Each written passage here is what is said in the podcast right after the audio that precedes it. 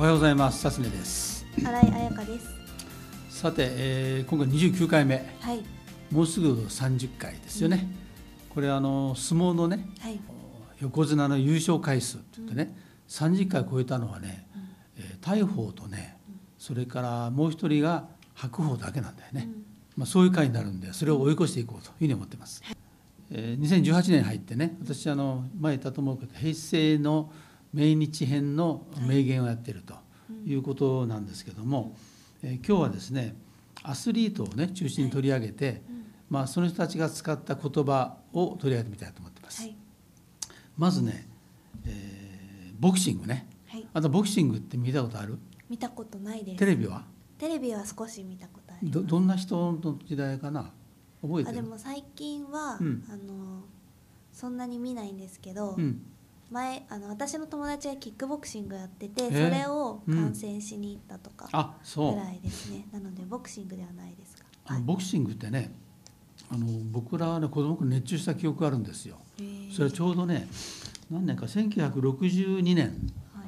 だから僕がまあいくつかな小学校から中中学になるぐらいかなその時にあの突然ねあの世界チャンピオンがいっぱい出たのねボクシングで、ファイティング原田とか海老原弘之とかね、うん。まあ、そういう人たちがね、はい。あの世界チャンピオンになったんですよ。うん。で全盛期を迎えるんですよね。当時その時はちょうどね野球の王長嶋とかうん。相撲の大鵬柏戸とかそういう時代だったのね。だからすごくねあのテレビに人気があった、まあそういう時代なんですよね。はい。ところがねあのその前にもやっぱりあのボクサーがいてね何人もいるんですけど今日取り上げるのは金子重治重治という人なんですけどねはい。この人私ね名前知らなかったんだけど、うんまあ、今回あのうん調べて分かって大変ね立派な人だなと思ってるんですよ。うんえーその人のね言葉をちょっと見せてください。はい、世界チャンピオンは奪い取るものではなくチャンピオンにふさわしい器になったものに神様が与えてくださる栄誉だよ、ね、これね、はなぜこういうことを言っているかというとね、うん。この人はあの、えー東洋チャンピオンなのね、で東洋チャンピオンだったんで世界王座に、うん。まあ、挑戦するう機会がなかったんですよ。うん。それであの目を痛めて引退するんですよね。はい。でその後この人はあのボクシングジムを作って金子ボクシングジム。うん。そこでねあの後輩を育てるわけだけど、うん。その時はねあの村田っていう、まあ、東洋バンタム級のチャンピオンがいたんだけど、うん。この人もね4回ねあの世界チャンピオンに挑戦させるんだけど、2敗2引き分け。うん。でなれないのね。でところがねその後、まあジムは自分の子供に渡したと思うんだけどもその時にね清水っていう、まあ、ボクサーがいてで彼がねまた2度負けるんですよ。でねその時にね慰めるでしょ。うん。その時に言った言葉なんですよ。うん。ね、えー強いからあの、まあ、バチャンピオンになれると。負けるのは弱いんだという、まあ、意識が僕らあるでしょ、うん。そうじゃないんですよね。あのチャン世界チャンピオンという唯一の、まあ、特別なものでしょ。うん。でこれは奪い取るんじゃないんだと、うん。ね、自分がその世界チャンピオンにふさわしい器ができた時に神様がくれるんだと、まあ、こういうことを言ったわけですよね。うん。これあのなんていうかな。今のオリンピックの金メダルを取ったみたいな感じの人は割とそういう感じするよね。う。ん。ど今オリンピックやっていて、うん。まあ、金メダル取った方もその器があるからそれに見合った成果、それに見合った金メダルがもらえるのかなと思います。うねそういう感じでやっぱりあのトップっていうのはそういうものなんじゃないかなっていう感じなんですね。はい。でなぜこれで神様が与えてくださる栄誉だよと言ったのかとかいうことなんだけど、これはねこの人クリスチャンだっただからそういうこと言ったんだと思うんだけどね。でこの風のボクサーはねあの清水はね、うん。えーそそれからもう一回挑戦してねうん。それで、えーチャンピオンになるんですよ。うん。だからあその器をに、まあ、ふさわしい人物になっていって世界チャンピオンになったっていう物語なんでね。非常にねあのちょっとまあ感動するよね。うん。でこれはねあの将棋の世界も同じだなと最近思ったんだけど将棋の世界ってね名人があるでしょ？はい。で名人がね次の挑戦者に負けるわけね。うん。それで引退をしたりうん。するわけなんですけどあの将棋の世界ではね大山名人がいてその人がね挑戦をして29歳の時かな、前の木村名人に勝つんですよ。その時木村名人が言った言葉がね「良い後継者を得た」って言うんですよ。ね、で将棋にはもともとね敗れるんじゃなくてね位を譲る上位という考え方があるんですよ。非常に美しいよね。次のチャンピオンが現れたのでその人私が引退して彼に位を譲りましたと、大変良い後継者を得ましたと、まあ、こういう感じなんですよね。でそういう大山が取りねその後今度は、えー、しばらく経って中原が取りねそれから今あの羽生名人が非常に強いと、ね、その後また藤井聡太六段かが出てくるでしょ、まあ、そういうことで、ね、日本のなんていうかこういう格闘技っていうのはねあのちょっと違あの違ってねそういう考え方があるんですね相撲道みたいなのがあるでしょ、まあ、そういう意味で少し日本の武道というのは少しちょっと他の国とは違うんじゃないかなと思ってるんですよね。だから何事もそうだけども自分が器ができてなければ地位を望んじゃいけないと、まあ、そういうことなんですよね。はい、それから次にね相撲行きたいんです相撲、大変ねあの様式美が鋭くてね、まあ、日本そのものみたいな感じがするんでね、是非あの見てほしいんですけども、はい、あの一人最初に紹介するのはね、はい、出羽錦っていうね相撲取りがいたんですよ。でこの人はあのえー、1950年代から相撲を取っていて歴史で25年やってんだよね、うん、だからあ僕もねかすかに記憶があるんですけどね、うん、あのその後ね栃馬時代1950年代の栃馬栃錦若乃花時代、はい、それから560年代入ると白鵬時代、うん、柏田大鵬時代、はい、これずっとね現役なんですよ。で栃錦と同期入門で栃錦横綱になったのね、うん、でそれからずっと取っているわけだけども、うん、まああの大鵬なんかにもね、はい、あの勝ったりしてねなかなか味のある横綱あの相撲取りだったんですけども、うん、えー、この人が面白かったのはね力士25年やるでしょ。その後ね親方25年やるんですよ。えー、でその後面白い。その後 NHK の解説委員になるのね。でその解説委員の解説がなかなかね、あの面白かったのね。で、えー、この人はね川柳を読むんだな。それが面白くてね、まあ、話術が巧みで、それから、まあ、笑顔もよくてね、あの名解説者だったんですけども、あの例えば高花田で、えー、寝て起きてまた強くなる高花田とか、で毎日強くなるような感じでしょ。まあ、そういう歌を読んだりしてねなかなか面白かったんですけどもあの時代ねあの相撲っていうのは塩をまくでしょ。塩をまいて清めるわけだよね、はい、土俵を。ところ同時代にね若秩父っていう人がいてね、この人はねあの非常に大きな体でね塩をねいっぱい握ってねバーッとまくんだよ。豪快に。でみんなこう叩いて、ね。そしたらね川柳でね誰か読んだのはね、うん、あの塩などは安いもんだと若秩父って ね。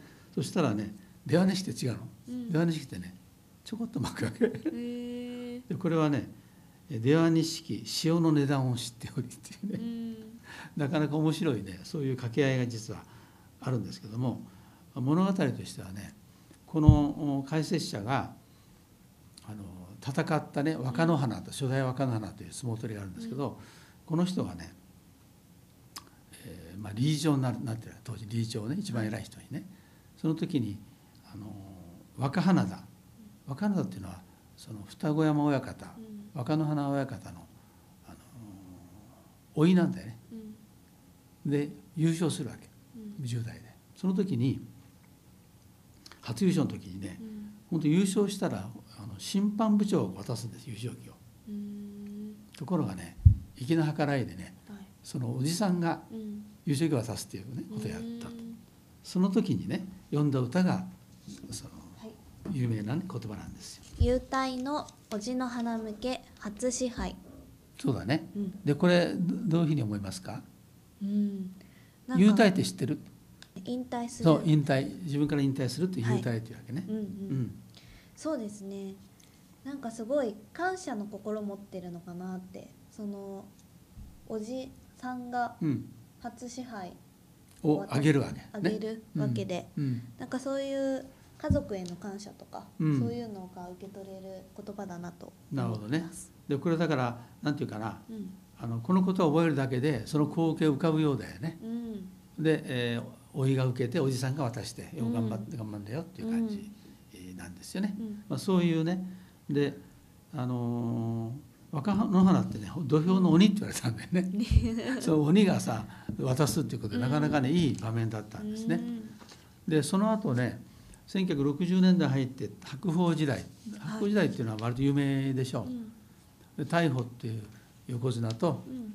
柏という横綱出てくるわけだけどもこれが全盛期にまたなるわけだよね。うん。で大鵬ってねあの10年間横綱をやるんですよ。はい。だから20代全部横綱だったっていう、まあうん、名横綱大横綱なんですけどもはい。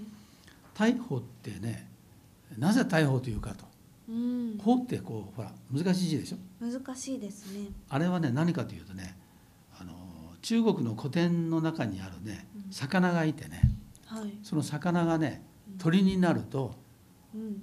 9万里を飛ぶね大きなこう大きな鳥になるわけ、へえ。ね、その鳥になぞらえてはい。大いなる鳥うん大鳥ということで大鵬と呼んだと。へえ。であの人は体も大きいしゆったりしてるでしょ？うん。だからまああの最初ねちょっと違和感があったんだけども、うん後で見るとふさわしいしこ名だよね。あのしこ名って結構重要でねはい。あのそういうねなんていうかなそれにふさわしい人物になっていくようなねうん。ところがちょっとあるんでねうん。あの非常にね面白いしこ名ってなかなかなぜつけたかなって見ると面白いと思うんですけどね。で、えーこの人はですね、まあ、天才だよねうん。32回うん。優勝してうん。いつも優勝するから面白くないって言われた時代なんかあるのねとこ本人は違うんですようん。私は努力型ですって。それから一つ面白いのはね、うん周囲のおだてに乗ってしまったらおしまいだと、うん。死ぬまで勉強だとうん。まあ若くして、えー横綱になるからね、まあ、偉い人と付き合うわけだよねうん。その時に、まあ、自分は強いんだということでおごってしまったらもうおしまいなんだというふうにこう自分を戒めていたということで、うんなかなかね偉いところがあるよね、うん。それから相手が研究するでしょうん。そのしかしそれはねさらにその上の研究をすればいいんだと、うん。まあ、そういうことで、えーやってきたわけですうんだから大鵬の本読むとねはい。相撲道っていうことが出てくるんですようん。あのーまあ外国人力士が増えてね、うん。えー相撲道っていうのがちょっと分かんなくなってる感じがちょっとあるんだけども、うんそれはあの、えー日本人力士がねうん相撲というのは道だと、うん。ね、自分を磨く道なんだと、うん。まあ、いうことでやるようなね、まあ、そういうことをずっと彼は言ってきたわけですね。でこの人の特色で一つあるのはね相撲取りっていうのはねうん。たくさん食べるんだよねうん。あれ無理やり食べるわけよ、ああ、そうなんですねうん。、太らなきゃいけないからうん。あの貴乃花が今痩せてるでしょはい。ねあんな痩せた人がさ昔は太ってこうわけでしょうん。無理をしてちゃんこを食べまくるわけだなだからね相撲取りって短命なんですようん。早く死んじゃうん。う例えばねあのー北の海ってもう亡くなったでしょ、はい。ね、大鵬より若いんですようん。それから千代の富士もそうだ。で彼ら横綱とかね相撲取りみんな短命なんです昔から、ね、ところがねあの還暦が60歳でしょうん。60歳の時になるとね必ずねあの還暦土俵入りっていう習慣が日本にあるんですよええ。でその時に赤いねあの綱を締めるはい。でそれでやった姿が残ってますねうん。でこれでね太刀持ちがね太刀持ちがね北の海なのうん。それから露払いがね千代の富士な。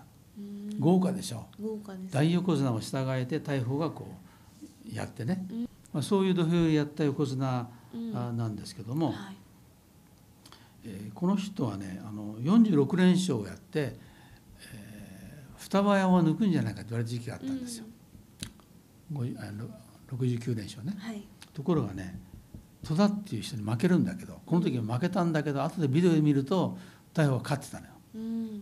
世紀の大誤神って言われてね。はい。だけどその時に言った言葉が、うん。そあのあれでしょ？横綱が物言いのつく相撲を取ったのが悪い、うん。うん。どういうふうだと思う？ん、その何ですかね横綱が物言いをつく相撲を取ったから結果が良くなうかった。ああそうなんだね。だから誰が見ても勝つようなし相撲を取らなきゃいけないんだということをまあ言った。本心か分かんないけどね、はい。まあ、そう言ったって言われてるんですよ。う。ん。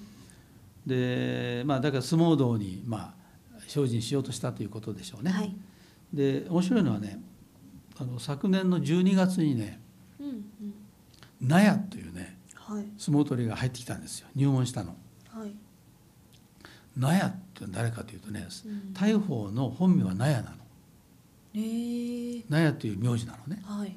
それはね大鵬の孫なんですよ。あ大鵬はねあの子供が何人かあの孫は何人かいるんだけど、あはいその孫で三男がねうん。ちょっと大きかったのね。えー。でこれは相撲取りにしようとみんな言ったわけ。うんうんでね彼はこう言ってるんですね。いずれ大相撲にうん。あの三世の時代が来るかもしれんなと、えー。ね、それは孫の時代でしょ。でその孫がいよいよね10代で入ってきたんですよ。でおそらくね今後話題になってくると思うけどももしかしたらね大鵬の足腰とか遺伝したとしたらね横綱になる可能性があるんじゃないかなと思ってるんだけどね。非常にそういうものはちょっと楽しみだなと思いますよね。えー我々の時代では、うん。あの若乃花の甥がうん高花だったとかね、うん。言われますけど、はい。まあ、そういう意味でもね相撲に新しい、まあ、魅力が出てくるんじゃないかなという感じしますね。はい。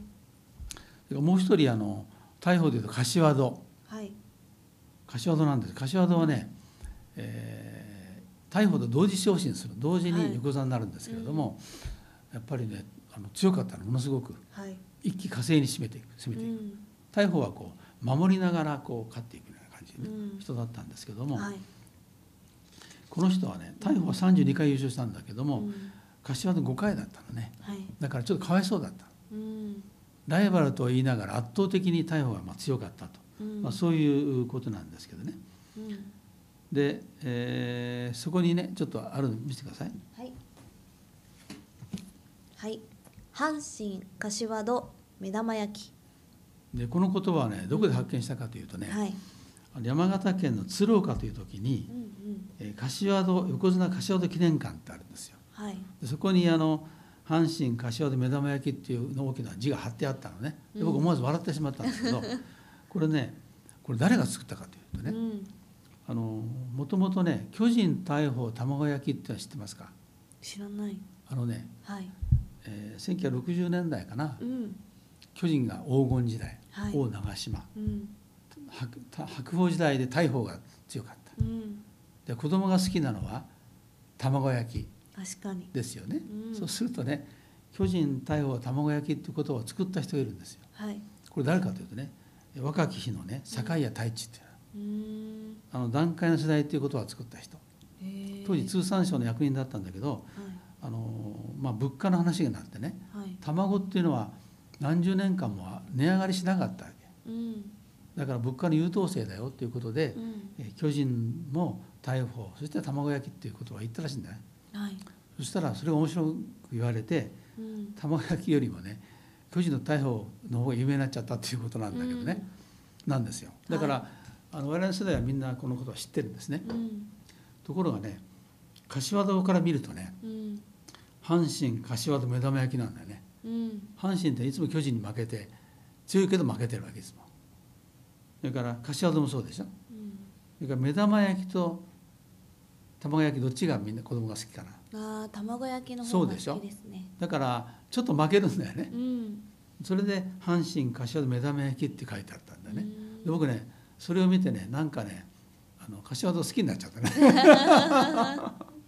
まあそういうねあのことを思い出しますけども、まあ、柏戸横綱柏戸のねはい。その相撲人生を表す名言だなというふうに思うんですけどね、はい。でそう見るとうん。やっぱり常にあのライバルとの関係ですからね。はい。同時代に決してしてあげるとうんなかなかその上を行かないよね。う、ん。だから2番手の悲哀をね、はい。まあこういう言葉で表してるんじゃないかなというふうに思うんで、まあオリンピックとか見るときに、うんまあ、あの金メダル取った人とかねメダル取った人だけではなくて、えー惜しくも銀メダルの人とかうん。惜しくも4位の人とかうん。いう人にもすごい注目をしたらいいんじゃないかなとはい思ってますけどね。はいはい、今日はどうでしたか？えーっと格闘技をね格闘技？やったんですけど。